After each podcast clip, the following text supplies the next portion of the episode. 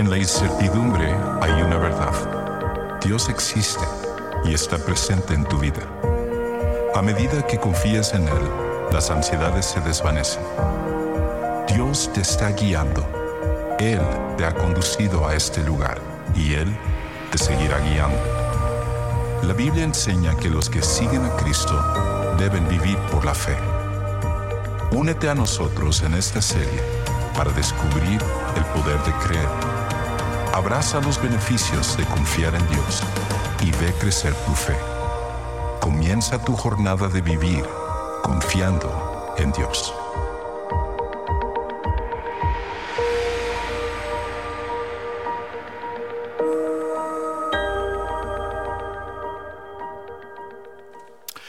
Pues aloha a todos, digo hola a todos, ¿cómo están? Se les ve muy bien con las camisas hawaianas, collares hawaianos y qué bueno que tomaste la decisión de acompañarnos en este día aquí en este auditorio, al igual que todos ustedes que nos están viendo a través de nuestras plataformas sociales, ya sea en vivo en este momento o posteriormente estás viendo este mensaje. Gracias por conectarte a Sugar Creek. Y llegaste en buen momento porque estamos en medio de una serie donde estamos hablando acerca de la importancia de la fe, de confiar en Dios. Y la semana pasada Joel nos hablaba desde uno de los pasajes más importantes, sino el pasaje más importante que explica lo que significa la fe, que es en Hebreos capítulo 11. Nos eh, retó a entender de que al final de cuentas confiar en Dios es un requisito si es que nosotros realmente deseamos tener una relación profunda con Él. Y lo que quiero hacer el día de hoy es hablar acerca de otro aspecto de la, de la fe. Uh, y quiero hacerlo primero hablando acerca de un principio, de una realidad que es una verdad para todos nosotros. No importa quién tú seas, no importa la etnicidad que tengas, la cultura de donde vengas, el país de donde vengas, el género que tengas o la edad que tú tengas, este principio es algo que todos nosotros compartimos pero muchas veces se nos olvida acerca de ello. Y el principio es este. Somos el resultado de los hábitos que hemos formado. Somos el resultado de los hábitos que hemos formado. Si hay algo que podemos decir acerca de nuestras vidas, hay algo que nos delata en cuanto a quiénes somos, hacia qué dirección vamos, de dónde nosotros hemos venido, es simplemente suficiente con ver los hábitos que nosotros tenemos en la vida. Todos nosotros hemos formado hábitos. Los hábitos tienen un efecto súper profundo en nuestras vidas.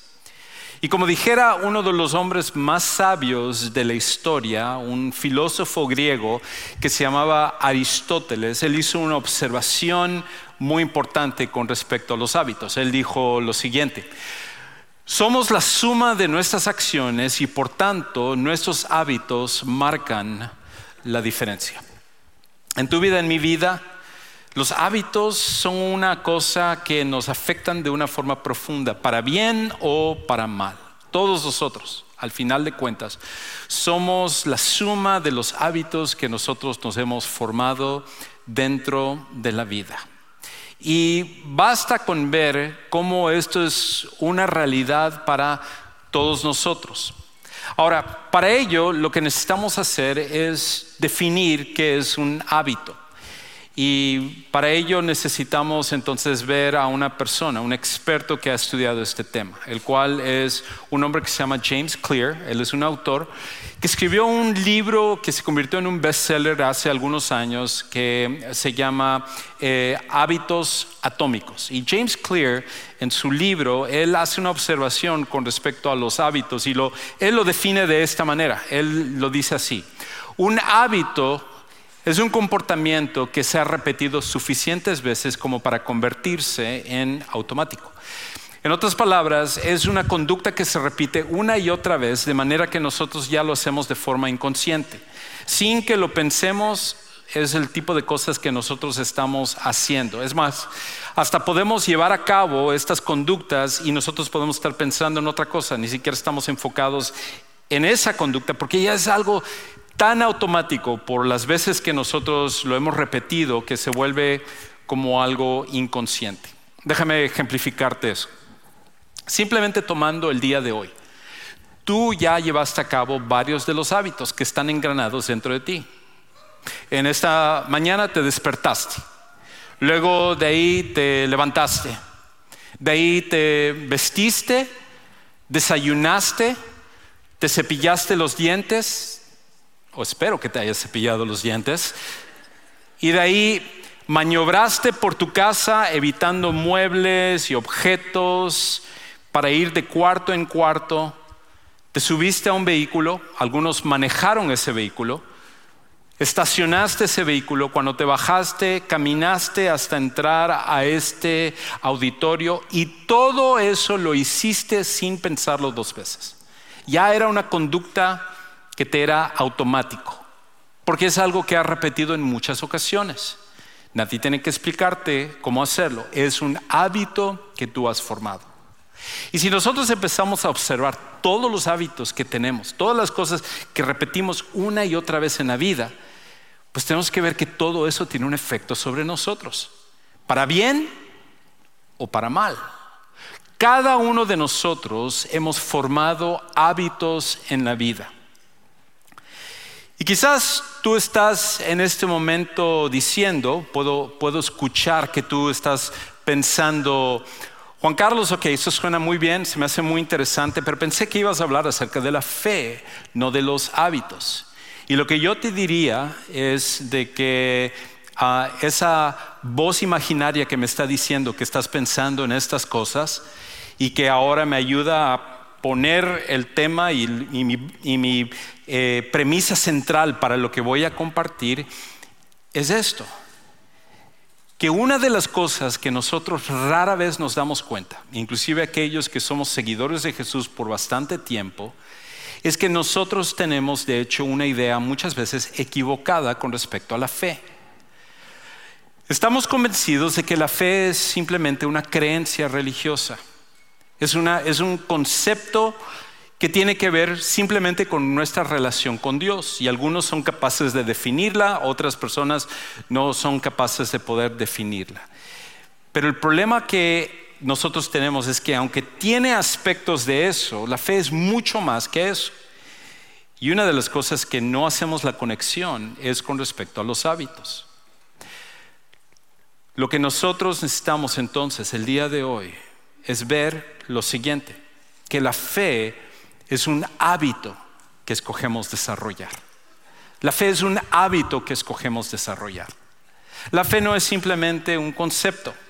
Eh, la fe no es simplemente una creencia. Tiene aspectos de ello, pero la fe es más que eso. La fe es, es un hábito. Que tú y yo tenemos que tomar la decisión intencional. Escogemos que nosotros lo vamos a desarrollar. Y es precisamente ahí donde muchas veces nosotros podemos fallar, porque no nos damos cuenta de que si es nuestra responsabilidad escoger desarrollar la fe, entonces lo que a nosotros nos sucede es que cuando vienen pruebas, cuando vienen momentos difíciles, cuando vienen tragedias, lo que nos falta es fe. Lo único que tenemos en nuestras manos es una fe débil.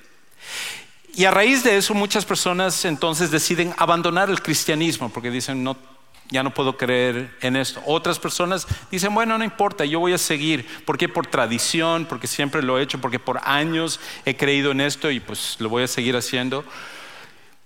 Y otras personas simplemente se quedan con la duda y, y dicen, pues a lo mejor yo no nací con ese tipo de fe. Hay gente como que ellos nacen con una fe increíble, extraordinaria, y yo soy una de esas personas que pues mi fe siempre va a ser débil. Pero la buena noticia para nosotros el día de hoy es que esa no tiene que ser la realidad para tu vida ni para mi vida. De hecho, Dios lo que desea es que tú y yo podamos tener una fe extraordinaria. No solo que tengamos fe, sino una fe que genuinamente es extraordinaria. Y la pregunta entonces es, ¿cómo? ¿Cómo podemos nosotros realmente tener ese tipo de fe? Una fe que sea extraordinaria.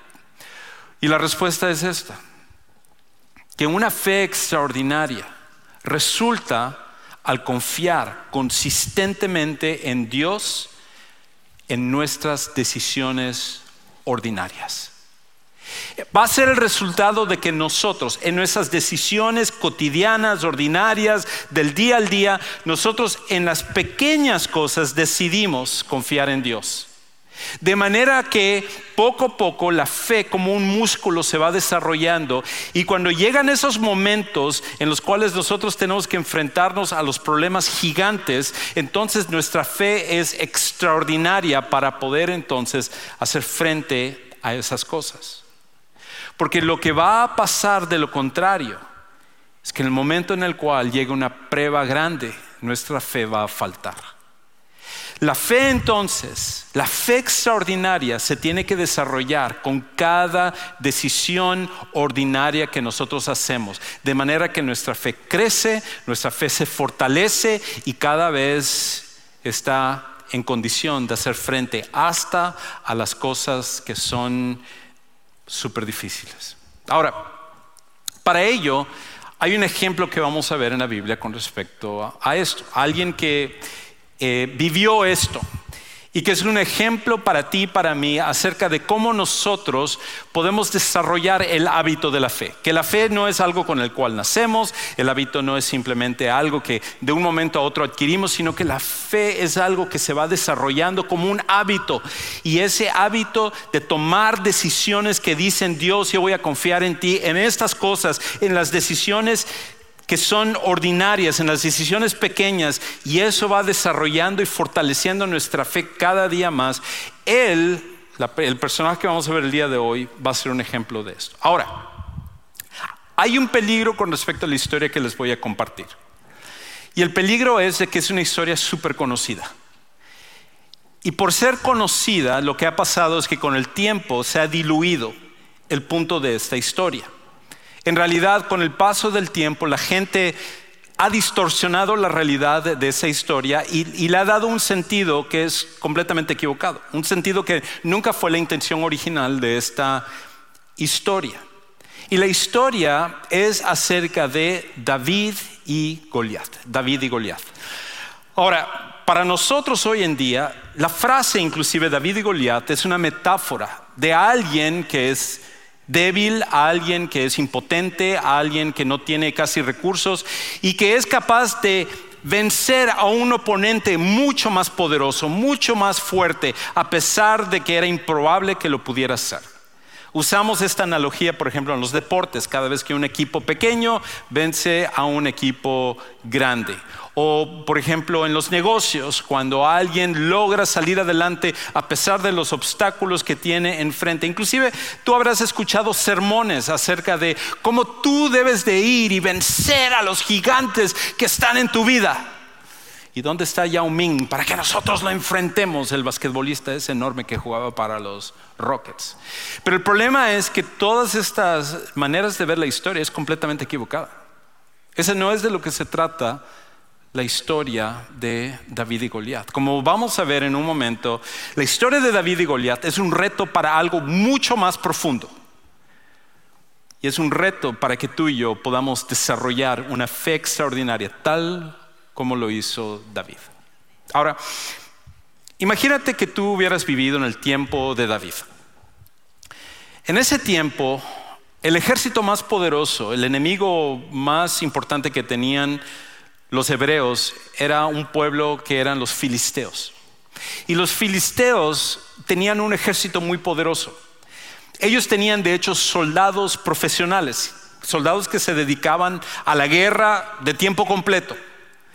Eran personas que tenían experiencia peleando y, experiencia en las batallas. Y en adición a ello, hay otra cosa que hacía que los filisteos fueran temibles, y es el hecho de que los filisteos tenían las armas y la armadura más avanzada de esa época, que era en bronce. Ese metal era el, más desarrollado de la época, entonces cada una de las armas y la armadura que tenían hacían que en adición a su experiencia, su entrenamiento, ahora sus armas, que eran un ejército que uno tenía que temer. Los judíos, en cambio, o los hebreos en ese tiempo, no tenían armamento. Y en adición a ello, no solo no tenían armamento, sino que aparte no tenían entrenamiento, no eran soldados de tiempo completo. La mayoría de ellos eran, por ejemplo, granjeros, eran herreros, eran vendedores, se dedicaban a otro tipo de oficios. Y entonces cuando los filisteos se presentan un día en el valle de Ela y ellos toman una posición sobre un monte, se llama a todos los hombres de Israel que están en edad para ir a pelear a que vayan y se pongan frente a este ejército de los filisteos del otro lado en medio de este, de este valle. Y entonces, en medio de todo esto, se les presenta un problema gigante, literalmente un problema gigante. Era un luchador, un soldado, que era un gigante que se llamaba Goliat. Y este soldado Goliat, que era un, este filisteo imponente, era hasta cierto punto un símbolo del poderío de Filistea en contra de los israelitas. Y todos los días salía para retar a Israel. Y les decía, ¿para qué, ¿para qué vamos a hacer que la gente muera en balde? Mejor ustedes escojan a un campeón y que ese campeón que eh, les va a representar salga para pelear contra mí y el que gane va a ser el pueblo vencedor y el que pierda va a ser el esclavo del otro pueblo. Pues obviamente ninguno de ellos estaba loco para ir a pelear contra Goliat, porque este era un hombre imponente o sea, no, era solo su experiencia de guerra, no era solo su armadura, sino físicamente era imponente. Escucha cómo, se describe a Goliat en Primera de Samuel, eh, capítulo 17, versículos 4 al 7. Escucha cómo lo dice. Entonces de los ejércitos de los filisteos salió un campeón llamado Goliat de Gat, cuya estatura era casi de tres metros o en pies el tipo era más de nueve pies y medio de estatura. Tenía un casco de bronce sobre la cabeza y llevaba puesta una cota de malla. Y el peso de la cota era de cinco mil ciclos o 57 kilos de bronce. Aproximadamente su armadura pesaba entre 125 a 150 libras. Y esto lo cargaba para ir a pelear. Y entonces dice, Tenía también grebas de bronce en las piernas y una jabalina de bronce colgada entre los hombros.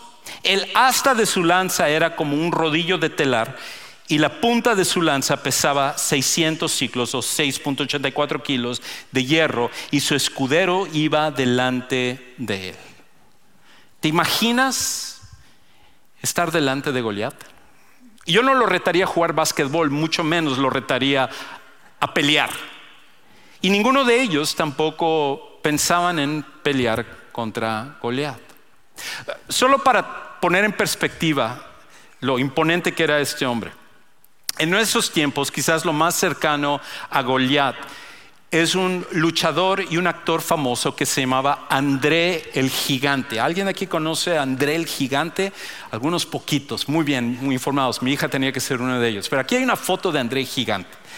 Y el tipo medía aproximadamente siete pies y medio. Un luchador increíble, una fuerza. El, tipo era tan enorme que sus manos, cuando le ponían una lata, parecía que la lata se desaparecía en medio de, sus manos. Parecía una de esas mini colas que uno puede comprar en las latas así chiquititas, una, una normal. Y por su increíble estatura tenía una fuerza que era asombrosa. Hay, un video de él inclusive, levantando dos mil libras de peso. Y en otra hay un, hay un video de él, no lo busques ahorita en YouTube, es, hay otro video de él donde él agarra dos luchadores, cada uno de más de 200 libras, y los levanta así como si fueran muñecos de trapo y se los lleva así. El tipo era súper, súper fuerte y era imponente para su estatura. Y André el gigante era dos pies todavía más chico que Goliat. ¿Te imaginas pelear contra este hombre? O sea, nadie en su sano juicio lo haría. Y es ahí cuando entra David en escena. David había sido mandado por su padre, Isaí, a llevarle provisiones al ejército de Israel. A diferencia de nuestro tiempo, donde a través de los impuestos se les da de comer al ejército y a las fuerzas militares, en ese tiempo se designaba ciertas familias que tenían que turnarse en llevar comida. Y justo le tocó a Isaí mandar provisiones de comida. Entonces David, que era un adolescente, que se dedicaba él a ser un pastorcito de ovejas, que él era un, casi un niño, pues su padre lo llama y dice, lleva las provisiones al ejército de Israel, que te den el recibo para que vean que, llevamos esto y ve cómo están tus hermanos que están ahí, que son parte del ejército. Y entonces cuando llega David, deja las provisiones y entonces justo en ese momento es cuando David, cuando Goliat, perdón, sale como acostumbraba a hacer su anuncio y retar al ejército de Israel. Y mientras sale y la voz de Goliat retumba en todo ese valle y todos sus rodillas se están pegando y están temblando, David se queda como diciendo, ¿y este quién es? Y empieza a preguntar acerca de este hombre. Y lo que David muestra no es temor, sino que él tiene una perspectiva completamente diferente al ver a Goliat que el de todos los soldados. Y eso es algo que tú y yo necesitamos aprender también. El hábito de la fe, lo que va a hacer, cuando nosotros desarrollamos el hábito de la fe, es que el hábito de la fe desarrolla nuestra perspectiva acerca del poder de Dios. Ellos se estaban fijando en el poder de Goliat. David, en cambio, por su fe, él estaba fijándose, enfocándose sobre el poder de Dios. Y por esa razón, entonces, él podía ir con tranquilidad y, decir, bueno, ¿qué está pasando aquí? E inclusive menospreciar a este hombre Goliat que había llenado todo ese temor. Escucha cómo él describe, de hecho, a, Goliat o pregunta acerca de él en el versículo 26. Se acerca a un soldado y, y les pregunta qué está pasando aquí en el versículo 26. Entonces David preguntó a los que estaban junto a él, ¿qué harán por el hombre que mate a este filisteo y quite el oprobio? de Israel, así es como lo llama, el oprobio, es una molestia para, para Israel. Y escucha cómo dice esta segunda parte. ¿Quién es este filisteo incircunciso para desafiar a los escuadrones del Dios viviente? David tenía la perspectiva correcta porque su fe, el hábito de la fe que él había desarrollado le permitía ver no el poder de Goliat, sino el poder de Dios. Y él entendía que Goliat no estaba desafiando a Israel, estaba desafiando a Dios. Y para él el coraje era que Goliat era alguien que adoraba a dioses muertos, dioses paganos que eran inexistentes. Y él había venido a retar al único Dios vivo, al único Dios existente que es Jehová. Y entonces, cuando es así, no hay comparación. David no estaba pensando que esto iba a ser una batalla entre David y Goliat. Porque si la batalla hubiera sido entre David y Goliat, Goliat gana el 100% de las veces.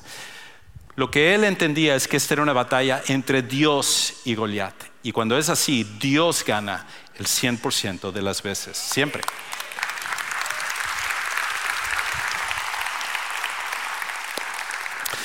Entonces, David, quien tiene esta perspectiva, que entiende que esto es un desafío a Dios, él va y él entonces empieza a entender que él puede confiar en Dios. Y entonces él se ofrece a ir a pelear contra este gigante. Y va y se presenta delante del rey Saúl. Y el rey Saúl cuando lo ve, pues se ríe porque este niñito, ¿quién es como para desafiar a Goliat? Si Saúl, que era el más alto de todo el pueblo, no se atrevía a hacerlo. Pues, ¿Quién es este niñito para venir a hacerlo? Y entonces es ahí donde David nos revela por qué es que él tenía tanta confianza. No es porque él era súper valiente y tú y yo en cambio somos unos cobardines. No, no, no es eso. Sino que David, al tener la perspectiva correcta, él entendió una verdad que es súper importante. El hábito de la fe se construye sobre la fidelidad de Dios de cumplir sus promesas. David entendía que hay una cosa que él podía confiar y es que Dios siempre cumple lo que él dice. Eso es lo que nosotros necesitamos entender cuando nosotros tenemos gigantes en nuestra vida. Esa no es nuestra batalla, es la batalla de Dios. Y Dios promete hacer frente a los gigantes. No nos está pidiendo que seamos nosotros los que venzamos a los gigantes, sino que confiemos en Él para que Él sea el que lo haga. A veces a través de nosotros, a veces a través de otras maneras. Y Dios cuando promete que Él va a hacer una cosa, siempre lo va a hacer. El problema que nosotros tenemos es que muchas veces queremos achocarle a Dios algo que Él no ha dicho. Y entonces esperamos que Dios actúe o haga ciertas cosas porque pensamos, Dios va a hacer esto, yo reclamo su promesa y todo. Y tú dices, momento, momento, Dios no está prometiendo eso. O a lo mejor esa promesa no era para ti. Nosotros necesitamos entender qué es lo que Dios promete y por qué lo promete y entonces confiar, entendiendo a cabalidad lo que sí Él ha prometido. Y eso sucedió con David. Si tú simplemente quieres reclamar cualquier promesa, pues eso es simplemente tratar de tener una expectativa positiva con respecto a Dios. Pero es eso lo que le sucede a muchas personas cuando se desaniman con respecto a Dios. Yo pensé que Dios iba a hacer esto. Yo pensé que Dios me iba a responder, que iba a actuar. Y cuando no lo hace, no es porque Dios falló, sino porque nosotros malentendimos o le achocamos a Dios una promesa que Él nunca hizo. Eso no, fue el problema con David. David entendía que Dios había prometido una cosa.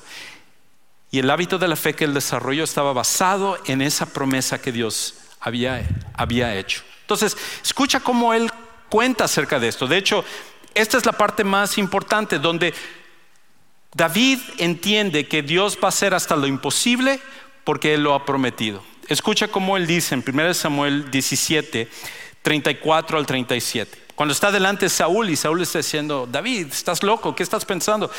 Él dice, pero David respondió a Saúl, su siervo, hablando de él, apacentaba las ovejas de su padre. Y cuando un león o un oso venía y se llevaba un cordero del rebaño, yo salía tras él, lo atacaba y lo rescataba de su boca. Y cuando se levantaba contra mí, lo tomaba por la quijada, lo hería y lo mataba. Su siervo ha matado tanto al león como al oso, y este filisteo incircunciso será como uno de ellos, porque ha desafiado a los escuadrones del Dios viviente.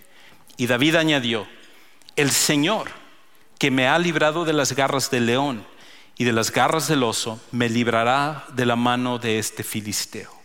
Y Saúl dijo a David, ve y que el Señor sea contigo. ¿Ven la parte increíble que David está diciendo? ¿Lo vieron? Quizás no. Déjenme les explico un poco. Porque la mayoría de la gente lee esto y dice, oh, amén, gloria a Dios. pero pero déjame, déjame preguntar, déjame preguntar. ¿Cuántos de los que están aquí, levantan la mano, cuántos de los que están aquí han matado múltiples leones y osos. Y sin una escopeta. ¿Cuántos de los que están aquí? ¿Cuántos han matado múltiples leones y, osos sin escopeta? ¿Sí? Oh, wow, algunos han levantado la mano. Creo que necesitan consejería conmigo después. La mentira es un pecado también, es lo que David entendía. Ok, ¿cuántos de los que están aquí por lo menos en su vida han matado un león o un oso sin una, sin una escopeta? ¿Alguien aquí? ¿Alguien? ¿No? ¿No? ¿Cómo un adolescente podía haber hecho esto de matar un león y un oso en múltiples ocasiones? Porque no era David, era Dios haciéndolo en David. Y todo esto viene de una promesa. La razón por la cual David podía, enfrentar estos animales es porque David como él dice en los Salmos, otro libro de la Biblia, él, dice que él meditaba en la ley de Dios de día y de noche. Y él entonces leía una y otra vez y pensaba mientras estaba con las ovejas y pensaba, oh Dios dijo esto y mira lo que dice aquí, ¿cómo será esto en mi vida? Señor, yo confío en ti. Si tú dices esto, debe de ser así. Yo voy a llevarlo a cabo en mi vida. Y la fe de David empezaba a llevarse a cabo porque era un hábito que él estaba desarrollando. ¿Y cuál es la promesa? La promesa la encontramos en Levítico 26, 3 al 8. Escucha cómo lo dice, cómo lo dice eh, aquí eh, David. Él dice, si andan en mis estatutos y guardan mis mandamientos, este es Dios hablándole al pueblo de Israel diciendo, cuando ustedes estén en la tierra prometida, esto es lo que yo les garantizo. Si andan en mis estatutos y guardan mis mandamientos para ponerlos por obra, yo les daré lluvias en su tiempo, de manera que la tierra dará sus productos y de los árboles del campo darán fruto. Quizás es lo que nos ha faltado y por eso no ha llovido aquí en Houston, no lo sé. Ciertamente su trilla les durará hasta la vendimia y la vendimia hasta el tiempo de la siembra. Comerán pues su pan hasta que se sacien y habitarán seguros en su tierra. ¿Qué es lo que Dios está diciendo? Cuando ustedes estén en la tierra prometida, obedézcanme, confíen en mí, yo me voy a encargar de la comida. Nunca les va a faltar comida. Es lo primero que Dios dice. Pero escucha lo que dice luego en esta segunda parte. Dice en el versículo 6, daré también paz en la tierra para que duerman sin que nadie les atemorice. Asimismo, eliminaré las fieras dañinas de su tierra, leones y osos. Y no pasará espada por su tierra. Ustedes perseguirán a sus enemigos y caerán a espada delante de ustedes. Y escucha como dice en el versículo 8 Cinco de ustedes perseguirán a cien y cien de ustedes perseguirán a diez mil y sus enemigos caerán a espada delante de ustedes, inclusive gigantes, porque es Dios haciéndolo. Cuando David se enfrentó a Goliat, él no tenía temor, no porque él era muy chévere, no porque él tenía mucha experiencia, no porque era muy diestro con la onda, o con Toyota o con Nissan o con, bueno, eso es otra cosa, pero que, él era muy diestro con la onda y, entonces por eso es que David venció a No, no, no, no era nada de eso. Él fue confiando poco a poco y Dios le mostraba, yo prometo, si ustedes me obedecen, si ustedes me siguen, yo me voy a encargar de esto de darles de comer, de los animales salvajes, de la seguridad. Y no importa el tamaño del ejército, yo me voy a encargar de ellos. Y David dijo, Señor, yo confío en ti. Yo confío en ti. Y poco a poco lo fue. Y él fue el único que pudo experimentar, hacer frente a estos animales, a estas fieras, y que Dios le ayudara. Por eso cuando él fue delante de Goliat, dijo, esto es una cosa más que Dios va a hacer. Dios ha prometido esto, yo confío en él. Nosotros necesitamos pensar de la misma manera. No es nuestra batalla, la batalla es de Dios. David nunca se levantó el cuello para decir, yo Oh, te fregaste, Goliat, ahora yo soy el que voy. No, no, no, no, nunca dijo eso. Escucha, es más, escucha cómo, David le habla a, a Goliat. Cuando finalmente él va, prepara su onda con sus cinco piedras, hace frente a Goliat. Goliat se burla y dice, en mi versión, te voy a hacer picadillo, niño, porque no, tú qué vas a poder hacer frente a mí. Y entonces David le responde esto. Entonces David dijo al filisteo, tú vienes a mí con espada, lanza y jabalina con armas de este mundo, con, la fuerza humana. Pero yo vengo a ti en el nombre del Señor de los ejércitos, el Dios de los escuadrones de Israel, a quien tú has desafiado. No me desafiaste a mí, has desafiado a Dios. El Señor te entregará hoy en mis manos y yo te derribaré y te cortaré la cabeza. Y daré hoy los cadáveres del ejército de los filisteos a las aves del cielo, a las fieras de la tierra, para que toda la tierra sepa que hay un Dios en Israel. Y para que toda esta asamblea sepa que el Señor no libra con espada ni con lanza, porque la batalla es del Señor. Y Él los entregará a ustedes en nuestras manos. Lo que Dios promete él lo cumple. Él es el que tiene la tarea de vencer a Goliat. Nuestra tarea es confiar en Él. David entendió esto y David hizo frente a Goliat. Y como sabemos la historia, Dios guió la primera piedra de, David pegando a Goliat justo en la frente, cae Goliat y se acabó la batalla, porque era Dios haciéndolo. Solo Dios necesitó David agarró cinco piedras, Dios necesitaba solo una piedra, porque es Dios haciendo estas cosas. La pregunta que nosotros tenemos que hacer es, ¿cómo llevamos a cabo esto en nuestras vidas? Y la manera como nosotros lo hacemos es la misma manera como David lo hizo. Y tenemos que hacerlo a través del hábito de la fe. ¿Y cómo lo hacemos a través del hábito de la fe? El hábito de la fe se desarrolla confiando en Dios una decisión a la vez, un día a la vez. Es como lo hacemos. Un hábito tiene que hacerse poco a poco para que vaya creciendo. Una decisión a la vez, un día a la vez. Donde quiera que tú estés, comienza a hacerlo. No importa cuánto tiempo tengas de ser un seguidor de Jesús o que tú estás explorando el cristianismo o que el día de hoy tú vengas a conocer a Jesús, es una decisión a la vez para desarrollar el hábito de la fe. Y cuando hacemos eso cambia para siempre nuestra vida. Me recuerda a, un chico que se llama Jacob Smith. Y Jacob Smith es un esquiador, pero lo que llama la atención de este adolescente de 15 años es que él es un esquiador ciego. Es más, aquí hay una foto de, él, chico aquí, y en la foto de la izquierda él está junto a su papá. Y la manera como él esquía es que él tiene una radio. Y en la radio él se comunica con su papá. Él no puede ver, su vista es tan mala que inclusive a 10 pies, él no, alcanza a ver esos cuadros, esos pósters que tienen en, las ópticas, donde tienen la letra más grande que es la E, que es así, todo el mundo puede ver esa, él a 10 pies no lo puede ver, es así legalmente ciego. Sin embargo, él es capaz de esquiar y ganar en muchas ocasiones, pero la razón por la cual lo hace es porque su padre lo guía. Su padre le dice exactamente lo que él tiene que hacer y él obedece. De hecho, en una entrevista le preguntaron, ¿qué tanto confías en tu padre? Y, la respuesta de él es, tanto para que si él me dice que yo doble, yo doblo. Eso es lo que tenemos que hacer con Dios.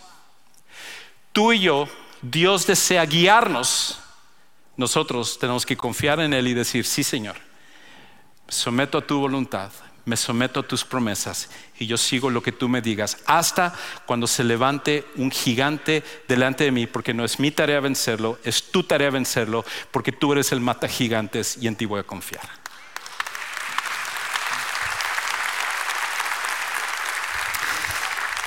¿Y cómo sería entonces si nosotros viviéramos con ese tipo de fe? ¿Cómo, cómo se mostraría en nuestro caminar con Dios? Independientemente de que enfrentemos lo cotidiano o enfrentemos la tragedia más grande de nuestra vida. Nuestro Dios nunca va a fallar, solo tenemos que confiar en Él.